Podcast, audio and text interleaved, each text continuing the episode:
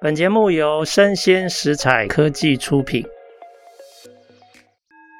新创除了热血创意与活力，其他重点让长辈告诉你。欢迎收听《杨家长辈经》，未来的新创拼图。好，今天非常高兴邀请到一位已经认识了一段时间的好朋友，他叫做。哎，我，哎，我竟然怡珍，对对对，宋怡珍，因为我都叫她好好和气的女神哈。来，怡珍跟我们呃各位听众打声招呼。Hello，大家好，Hello 老师。是，哎，我竟然发现我平常都不叫你的名字，哎，其实蛮少人叫我本名，就是我是好和气怡珍，但大家可以叫我小宝。是哦，对，小宝，小宝反而比较常听说。好啊，那我们等下请那个小宝好好介绍他的好和气哦。好和气其实还蛮知名的哦，在这个循环杯的领域，其实很多人都知道。那我想先请小宝呃介绍一下，在你创这个业，就是好和气这个这个创业之前，你是学什么，然后做什么，然后后来走上创业这条路。嗯。其实我大学学的是工业设计，但不过就毕业之后做了蛮多不同类型的工作。然后一开始是先进设计公司做品牌策略的规划，然后再来就进到就是智慧型手机跟笔记型电脑产业做。就是里面的产品跟界面的互动设计。是主流产业哈，对对对对。对，然后再来我就跑去念了研究所，然后就念了博士班，但把没有把它念完，然后所以就当了一阵子的大学讲师，然后之后就进来创业这样子。哦，OK OK。所以，其实你在创业之前有工作经验，然后也去念了研究所，然后最后决定创业。嗯，那我想问一下，后来为什么创业会选择循环杯这个题目？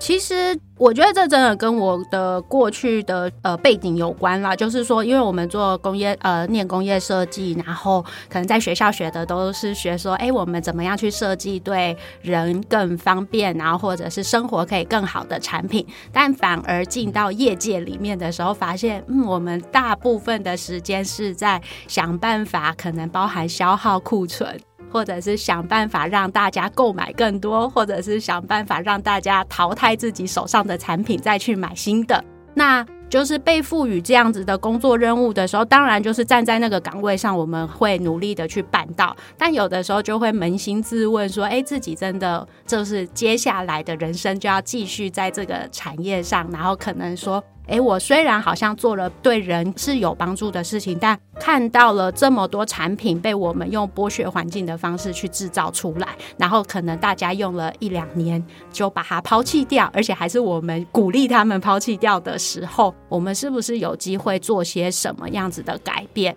然后，所以就是那时候有一点点真的是对这个呃比较有一点像是线性消费的这样子的生态，就会有一点点。呃，反思吧，然后就想说，那不然不要在这个产业好了，我们去看看学术界可不可以改变一些什么？就觉得说，哎，好像脱离这个商业行为，我是不是就可以更去追求说，哎，是让设计是单纯是为人的生活更好的这一件事情？但念了研究所之后，我觉得其实念研究所是一个。也是另外一个反思的过程呢，其实就是一直在思考说，诶，那自己在现在在学术界，那我又要扮演什么角色？我是希望去就是提供教育，就是教育新一代的设计师，去创造为人类更好的产品。但是我们又面临到说，知道他们进到业界又不完全是这样，那是不是有机会在我能做到的范围内去做一些什么事情？所以说，就想说，哎，那如果是这样子的话，如果在我可触范围内，我我们可以从什么东西开始？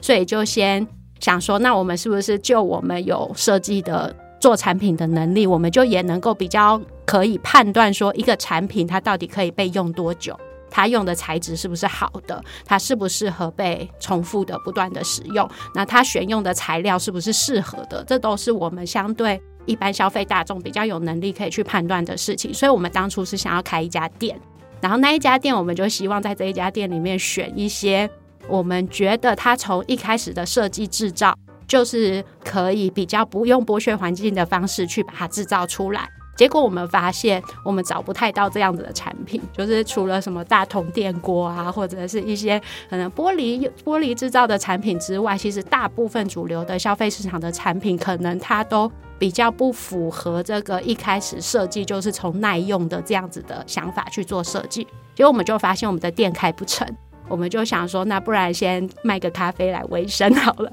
结果在想要去经营一家咖啡店，然后也。拜访了一些咖啡店的前辈之后，才发现说：“哎、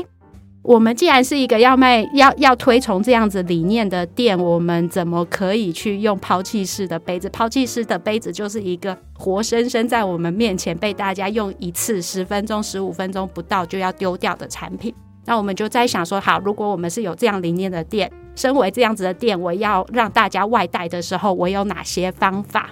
于是我们就开始，就是比较天马行空的开始，就是做一些，诶，不然我们就把容器让大家借走，然后用完之后再还给我们。那的确就开始发现，嗯，大家就会说，诶，只能还到你家不方便，我是不是可以还到其他地方？那我就开始串联其他的店，所以就从一开始三家店去串联起来，然后我们就在台南的正兴街区，就是从三家店串联到整条街。那现在就是渐渐的串联到现在，台南有大概六十间店，然后我们台北也有大概六十间店，然后其他城市也有一些合作的伙伴，然后就这样子一点一点的做起来，这样子。是，哎，那我先请问一下哈，当你呃工业设计毕业之后，当设计师你做了几年？嗯，我做品牌策略设计大概做两年，然后我在就是呃。消费型电子产业做了大概五年的时间，OK，所以其实也有七年左右。嗯，那之后你就念研究所，嗯，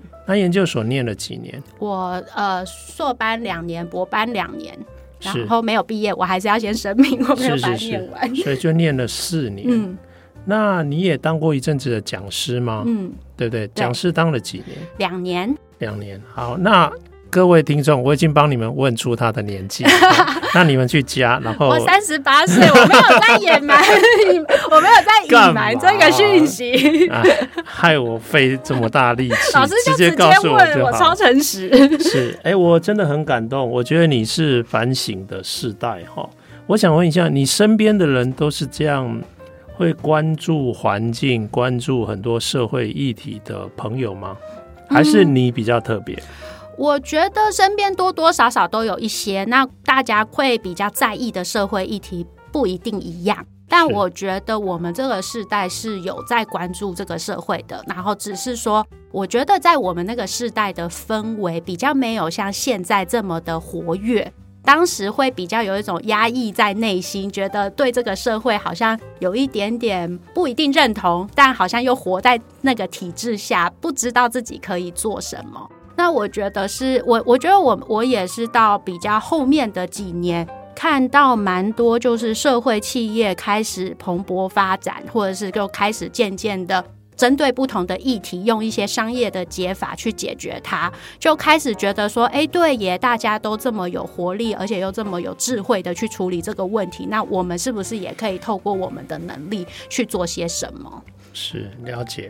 哎，那我想问一下，你原本在台南开这家店嘛？嗯，然后后来卖咖啡，因此走向悲剧的思考，怎么样用一个更环保的悲剧？哈，那我了解一下，你那个时候是自己存钱就开始创业，还是说有人资助你创业？你的第一桶金怎么来？嗯，我们最一开始，呃，我跟我的就是。合伙人就是他，是我大学同学，所以我们已经认识二十年了。然后，但是我们大概也经历了差不多的人生历程，就是毕业之后先工作，然后也就都去再去念研究所，然后最后决定一起创业，这样子是，是算是我说服他休学创业的。然后就所以呃一开始就是用我们两个自己就过去工作，可能存的钱，对，然后先开始。但是当然就是我觉得很幸运的是。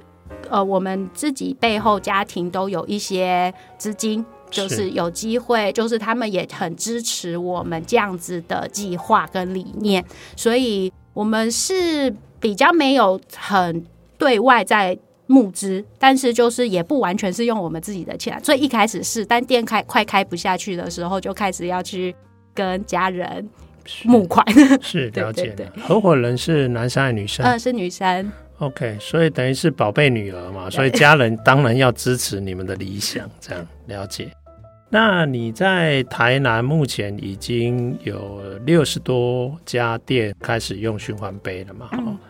那我想问一下，就是台南开始之后，你应该开始有一点领域的知名度跟能见度。后来是什么样的发展历程，让你慢慢已经跨越浊水溪以南，哈，走向全台湾？可不可以说一下？我觉得也蛮有趣的是，其实我觉得在台南是一个蛮活跃的地方，但它不一定有受到很主流媒体的关注。然后，所以其实台南有非常多的团体在做一些有趣的事情。然后，我们也正好那时候的身边都是一些做一些奇奇怪怪事情的团体，然后也更激发我们一些呃想法或者是创意。那我我们其实，在台南运作了一小段时间之后，正好有被也是被主流媒体关注到。然后，其实这件在台南本来只是在地发生的事情，它就浮到全国类新闻的频道被大家看到。那在这样子主流媒体报道之后，就开始纷纷有一些呃，可能比较有在在意环境的呃连锁企业会有跟我们联系，说，哎，他们看到这样的计划，也对这样子的事情很有兴趣，或者是说他们的品牌本来就有一些环境的策略目标。不一定是被国家规范的，而是被他们自己品牌想要去达到的。可能像是二零三零年，我就完全不要再使用一次性容器。那像这样子的品牌，他们到各地，他们都要找出属于各地的 solution 是什么。那他们就也因此有机会，就我们就有机会被他们关注到。那他们看到我们之后，就有一直在跟我们讨论说，哎，可以透过怎么样先小规模的合作，让这件事情是更成熟。然后再把这样子的运作有机会带到北部来去运作，因为可能就是在呃南台湾，我觉得比较适合做一些实验，因为那个实验是它比较不一定会这么的，当它没有那么成熟的时候，大家的包容度是相对高的，容错率也比较高。但是它到了，我觉得到了台北之后，其实整个服务的品质的要求，或者是它的成熟度都会被很放大检视，所以我也就就很感谢这些品牌，当时在我们还在台南只是一个在地服务的时候，他就陪着我们一起去思考，怎么样让这样子的服务，它是有机会变成跨区域，或者是变成全台性的服务，然后并且协助我们去成长，这样子。是，了解。那可不可以这样说，就是原本在这些连锁企业还没找上你们之前，你们大概就是独立的这种店家先开始寻求合作嘛？嗯。那当你们在台南开始出现能见度之后，连锁企业就有机会出现。那那时候你们的量体就有可能会快速的成长嘛？那我请问一下，你可不可以稍微跟我们听众介绍一下整个循环杯的？服务流程应该有很多环节嘛，比如说杯具的制造，然后还要流通到相关的店家，回收可能还要清洗，然后最后还要再分出去，这些过程跟我们说明一下。嗯，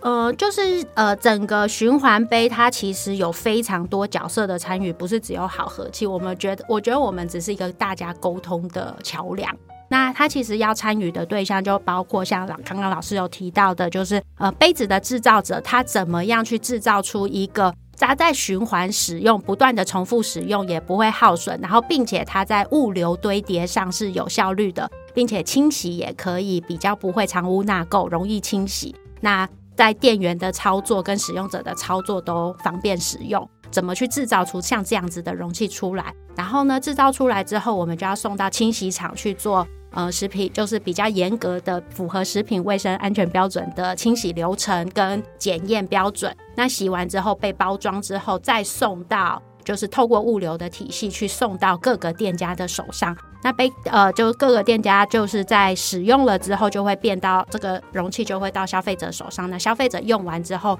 我们再就是再把它归还到我们任何一个合作站点，或者是我们的自助归还站。那我们就会再用逆物流的方式去把这些使用过的容器，就是一一的再收集回来，送到我们的清洗厂去做再一次的清洗消毒，然后再一次的配送。那透过这样子不断的循环，就形成了一个封闭循环体系。那我们就是希望这样子的封闭循环体系可以有更密集的网络借还网络，大家有要用的时候就借得到，然后要归还的时候就有地方可以归还。那我们也很就是设立了一个比较远大目标，就是我们当然希望这个东西是呃可以像一次性容器一样方便，你就是预设在购买饮料的时候，你就可以直接用这样子的杯子盛装。对，所以说在这个规模扩大的同时，其实我们整个供应链的每一个角色，它都要能够去支撑这一个量体变大的运作方式。尤其像是物流的配送，包含正物流跟逆物流，还有清洗的量能，以及像说我们清洗可能开始从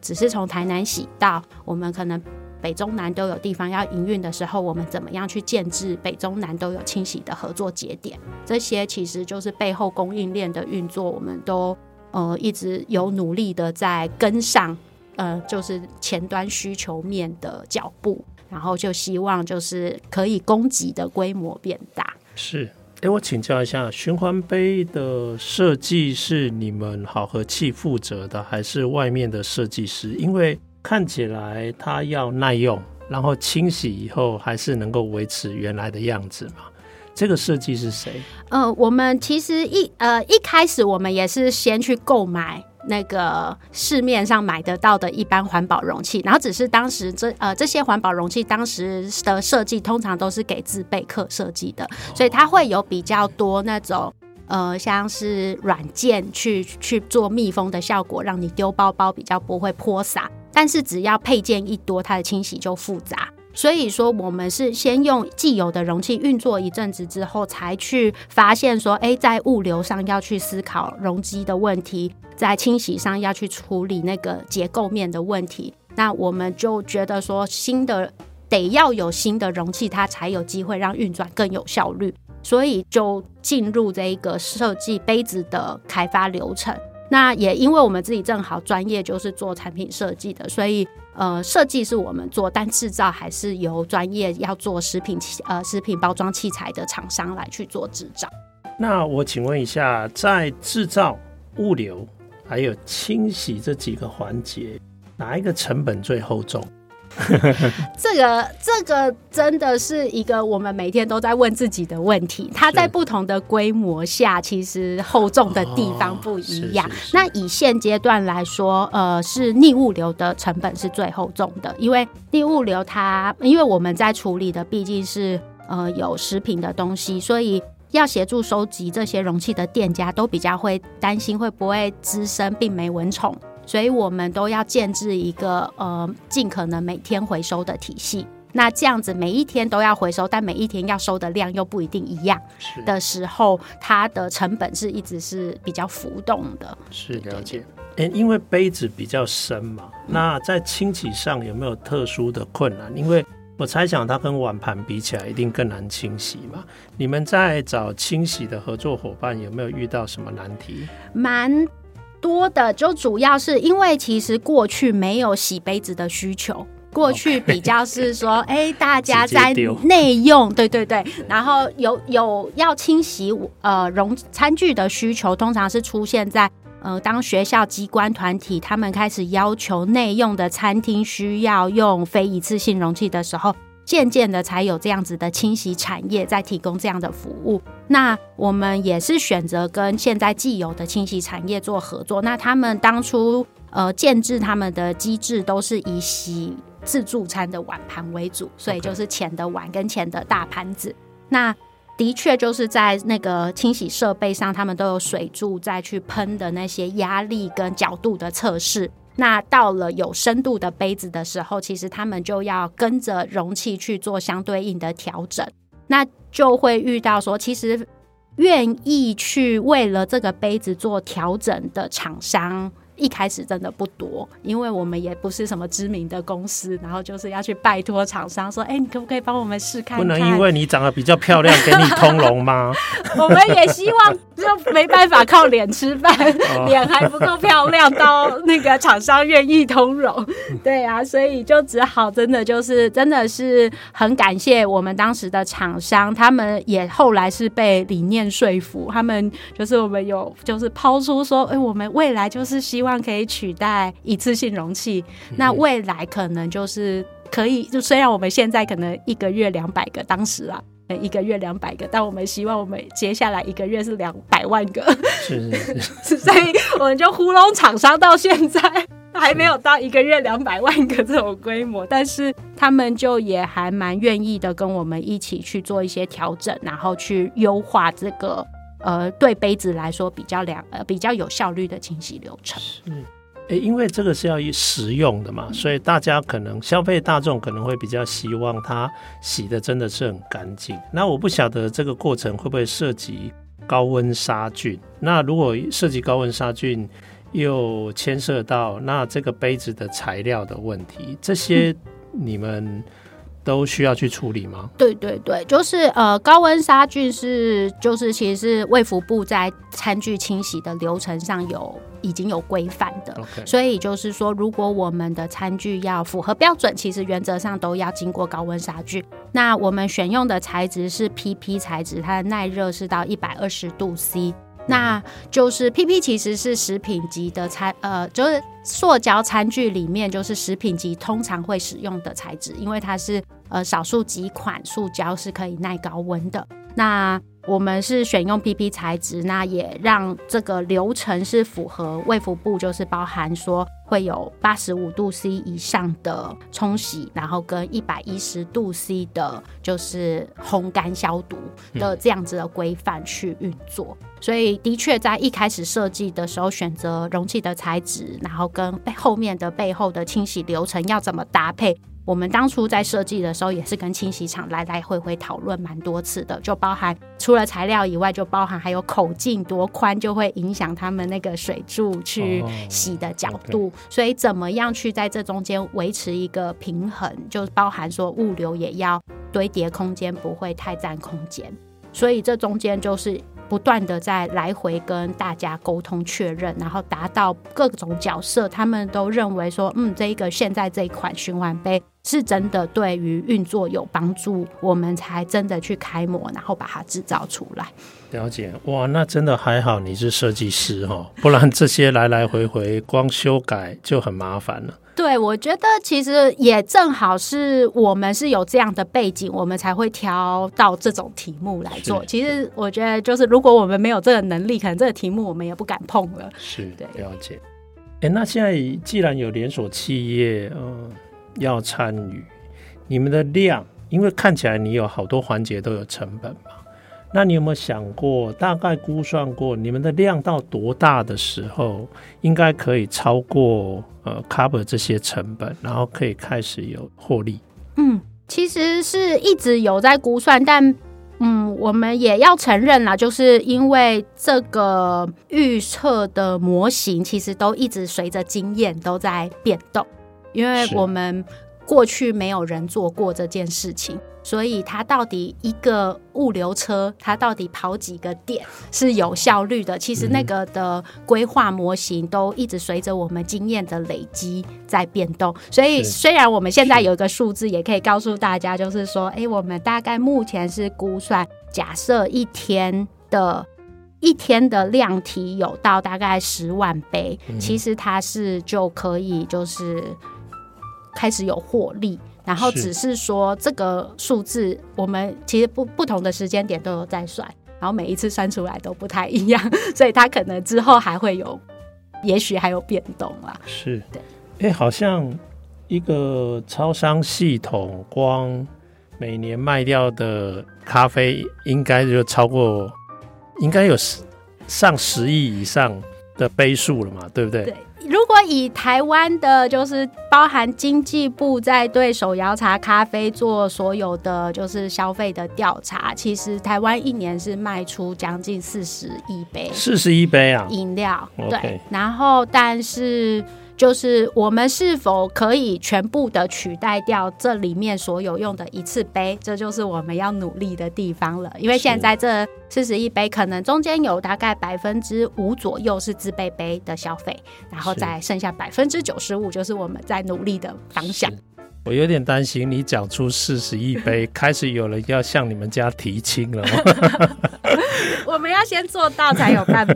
是啊，是啊，是啊，有有有梦最美，这样的对。哎，那我想问一下，因为现在整个社会也都越来越重视我们过去哦这些不重视环境所创造下来的时代的课题。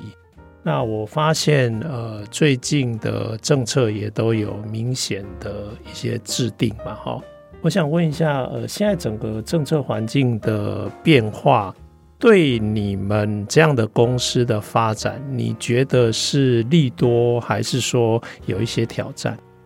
有利多，也有挑战。然后，当然利多是，呃，当有一些法规出现，就使得呃这些。业者都必须要正视这个问题。就本来没有规范的时候，大家已经用了一次杯，用了五十年之久，所以可以继续的用既有的模式。当然，对相对来说是可以比较容易的。但当呃法规出来了，势必要做一些调整的时候，呃业者就会开始思考，那自己的下一步要怎么做？那我们就会也许是他们的可以采用的方案之一。那当然，面对到的挑战就会是说，哎，我们在发展的过程中，其实，呃，就是说，我们像刚刚有提到三家店，到现在可能大概，呃，大概一百八十间店左右。那到了接下来，它可能一下子要扩大的规模可能是五百，因为被法规要求了之后，我们可能要提供服务到是五百。那我们怎么样让自己可以快速的？达到这一个供应的量能，就是我们的挑战了，所以我们正在努力这个部分。是了解。哎，像这样，如果假设你们快速扩张的话，你在团队的筹组上面跟扩大上面，你有没有一些经验可以跟我们分享？你在找人上面有没有一些困难？嗯，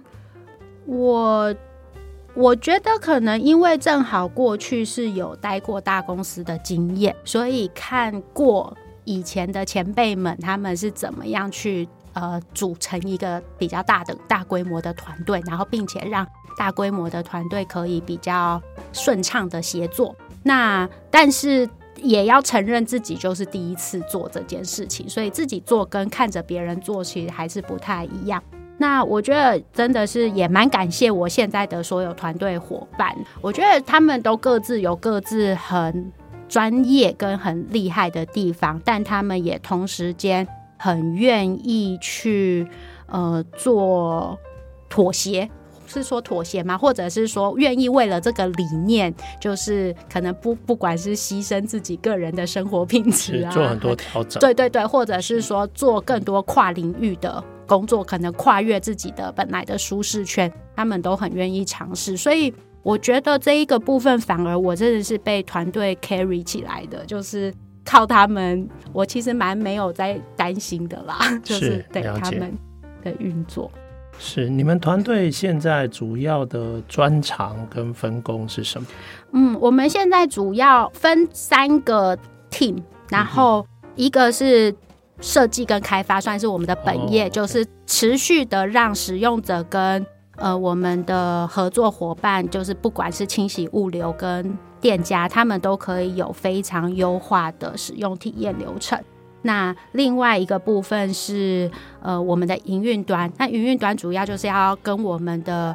呃通路的合作伙伴去做所有的沟通，排除大家的疑难杂症，然后维持这个物流。跟运转的体系的顺畅，那另外一边就比较最后一块是呃商业跟品牌的策略。那这部分就是去做一些比较是呃品牌策略合作或者是商业开发的下一步的发展的规划。是，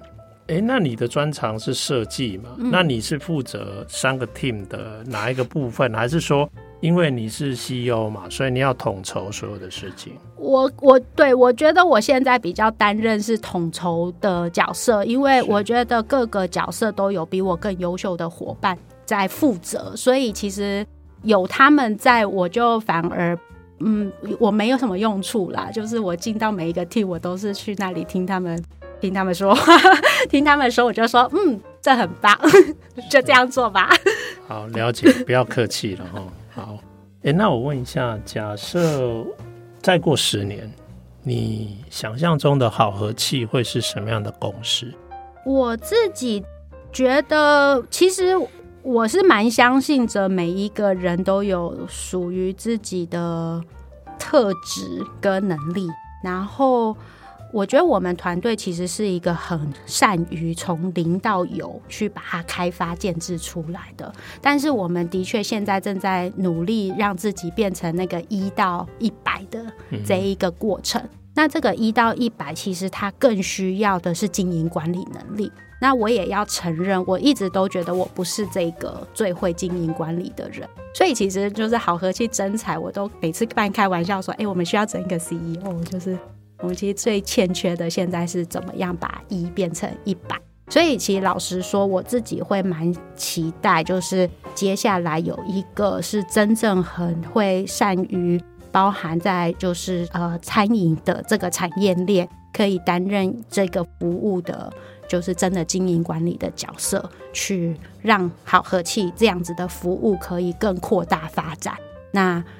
我自己本身会蛮希望自己可以再去挑战新的题目，去做一些零到有的新的尝试跟开发。所以说，如果十年后，就希望真的诶有一个真的很很优秀的伙伴，可以把它接起来，然后把它做到更大。所以你等于是在打如意算盘嘛？因为你是创办人嘛。那十年之后，你想要这个。爱做什么就做什么，得到呃实现绝对的自由，然后底下找到一个好的能干的 CEO 帮你处理所有的事情。你是在打这个算盘是吗？老师识破了。好，了解了解，很好啊。我觉得呃未来会怎么呃发展，还有很多各种可能性。哈，好啊。那这样我大概了解。哎，你们除了杯子之外，因为看起来。餐饮的容器还有很多种，你们只会做杯子吗？还是说其他的容器你们都会考虑？其实我们都有在尝试。那可能现在尝试最除了杯子以外，呃，最有在发展的是餐盒，就是、oh. 就类便当餐盒、轻食餐盒这个部分。那这个部分我们在台南已经小规模的测试，大概有两年的时间。那我们的确在这个测试过程中有看到一些我们需要，像是包含重新开发容器，因为它的我们测试的流程大概跟杯子一样，我们都是先用既有购买得到的容器先开始运转，那运转了一段时间，知道这个循环需要需要的容器应该长成什么样子，那我们接下来就是会做这个餐盒的设计跟开发，然后来让这个餐盒是有机会。不只是台南可以用得到我们的循环餐盒，而是全台，甚至是其实我们也知道，蛮多团队也都在尝试这一个领域的发展。那就是我们的餐盒，也许是可以供应给他们去发展他们的模式，是我们蛮期待的。因为我觉得，就是大家携手去把这个循环容器的生态系做大，其实才是我们希望达到的目标。好啊，哎，那我觉得你的本业其实本身已经是密切在跟企业合作了嘛，嗯、所以讲 ESG 企业，其实你们本业就是 ESG 企业的相关的服务嘛。哦、那我想要问另外一个问题，就是你现在跟连锁业者一做，当然一做规模就很大，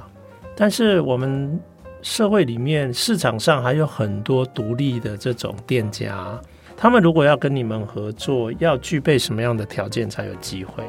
嗯，其实我们是跟独立店家合作出身的起家起家的，所以我们绝对是一定开放跟独立店家合作的这个模式。那目前就是我们在我们可营运的范围内，就是台南跟台北的这两个城市是好和气直营的城市，我们。只要是独立的餐饮店家，就可以直接跟我们联络，然后我们就会开你的店，就可以成为循环容器的一份子，这样子。但如果是其他城市，就可能要暂缓，就是因为这背后还有刚刚有提到的清洗跟物流的这样子的基础建设，要先去协调出来。所以现在其他城市我们还没有办法马上就提供服务。是，了解。好啊，那其实时间也差不多了哈。我想我可能下一次邀请那个好和气小宝来的时候，我才会帮各位听众问他的择偶条件，然 后我就暂时保留哦。那今天非常谢谢各位听众的收听，那也谢谢小宝跟我们的分享，谢谢小宝，好，谢谢老师，谢谢大家。